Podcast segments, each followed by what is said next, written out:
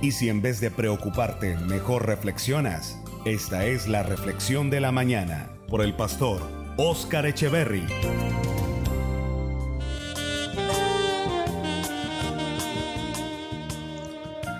Mi querido amigo y hermano, el tiempo va hacia adelante. El tiempo ni se detiene ni retrocede. El tiempo está allí sea que le pongamos atención o no. El tiempo está allí. El tiempo ha sido creado, ideado por el Señor de Gloria. Y el tiempo tiene un comienzo y un final.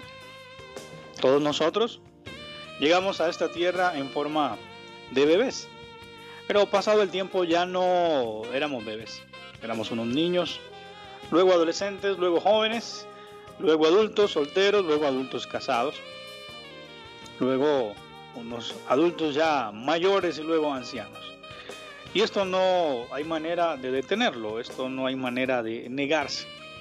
La gente intenta, intenta detener los años. Se opera su rostro, se opera su cuerpo, se pone ropa joven, pero los años ahí están, están por dentro. Porque Dios ha determinado un tiempo para el ser humano aquí en la tierra. Dios es Dios.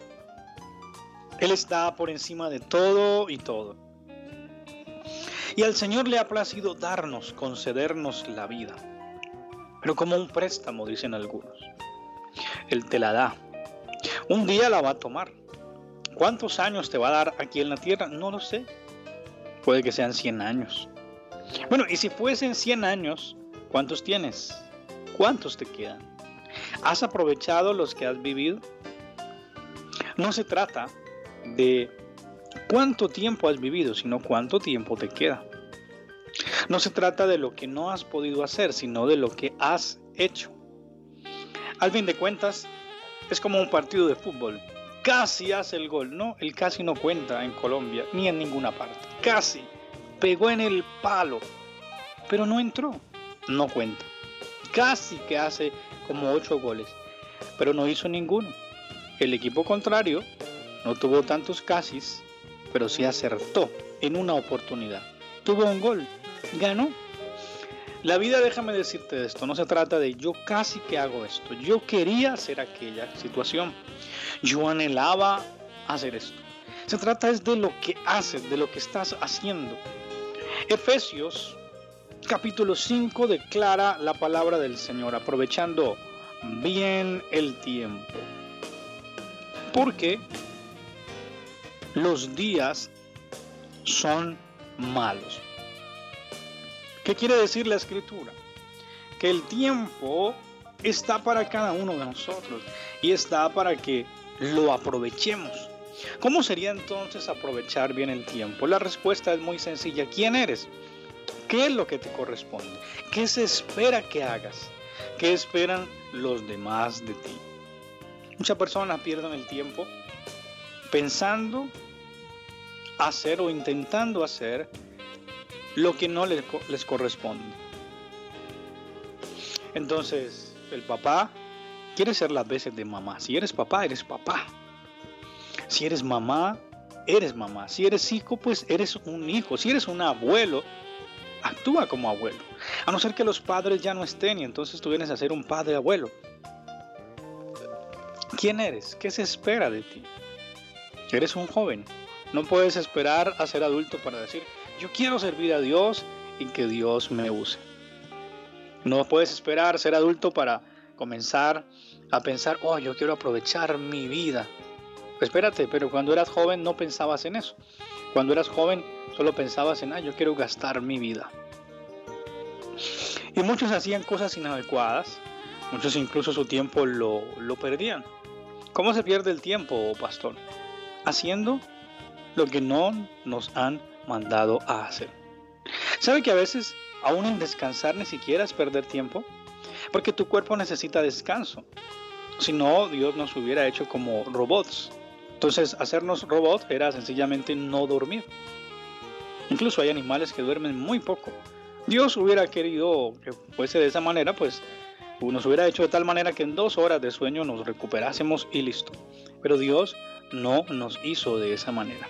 Intentar luchar contra lo que Dios hizo o intentar luchar contra lo natural que Dios ha creado es luchar contra Dios. Es como cuando una mujer dice, ¿y por qué los hombres no tienen los hijos? Porque Dios no lo hizo así. Intentar luchar contra eso es intentar luchar contra Dios. ¿Qué te corresponde hacer? Esa es la pregunta. ¿Quién eres? ¿Qué te corresponde hacer? Descansar no es perder tiempo. La Biblia enseña, al inicio de las cosas el Señor trabajó seis días, al séptimo día reposó. La ordenanza para el pueblo de Israel era que cada eh, siete años trabajaban seis y el séptimo debían descansar. El séptimo año era diferente. Ellos tenían cantidad de reglas que les hablaban de descansar y no solo ellos, sino la tierra misma. Incluso el año del jubileo, cada 50 años, no solamente era descanso, sino que era libertad y volver todos a sus lugares, devolver propiedades y demás.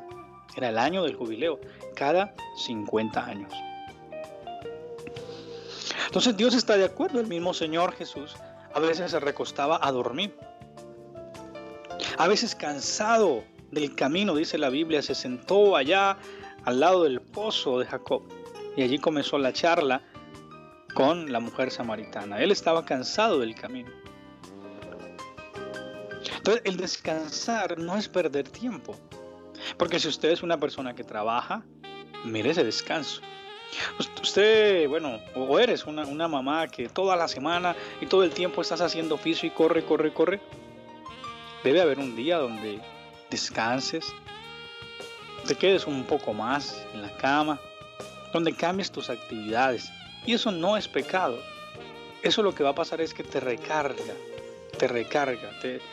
Hay, estudios incluso humanos, naturales, estudios aquí de, no estamos hablando, eh, estamos hablando de lo humano, estudios psicológicos, sociológicos, que hablan de que cuando una persona descansa, su mente, su cuerpo se recupera, que cuando un trabajador descansa, se recupera y va a poder trabajar más.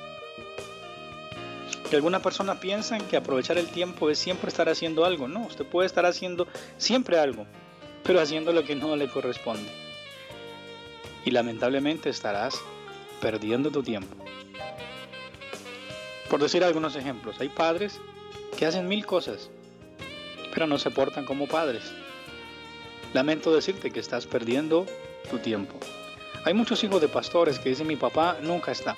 Está para todos, menos para mí.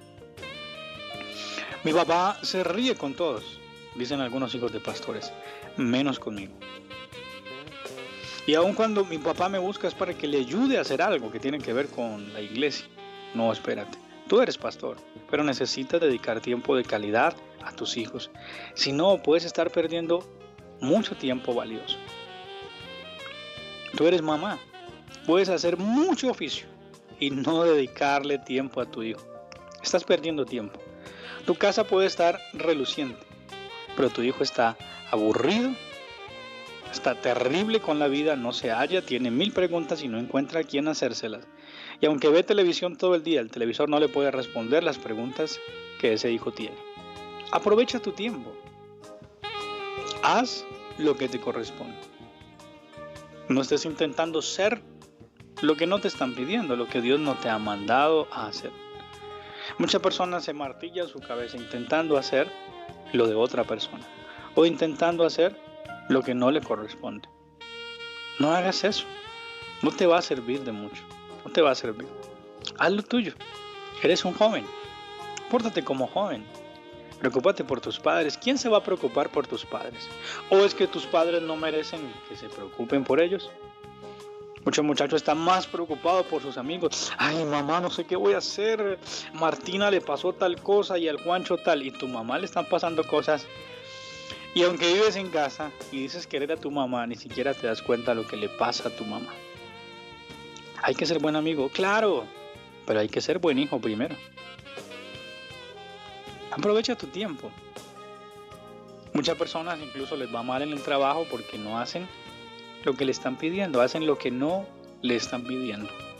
Incluso algunos se fijan tanto en el trabajo de su compañero que ni siquiera hacen bien el suyo.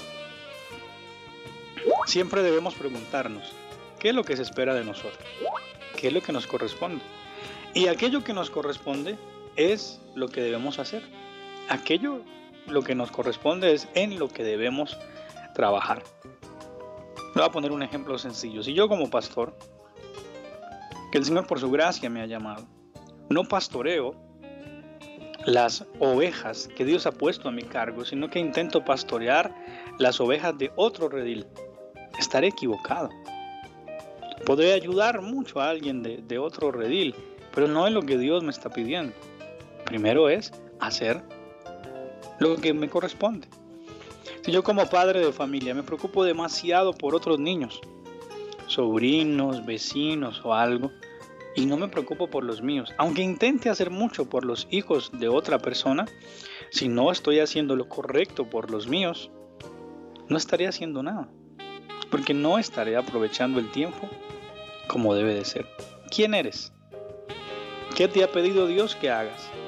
Haz eso, no hagas lo de otra persona.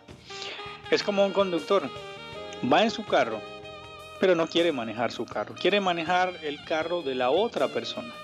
Lo más seguro es que se estrelle. Lo más seguro es que se estrelle, que se choque, que no llegue a ninguna parte, porque no está manejando su propio vehículo, está queriendo manejar el otro. No, usted en un vehículo, maneje el suyo. De hecho, no se puede manejar dos vehículos a la vez. Aprovecha tu tiempo, porque es tu vida la que Dios te regaló.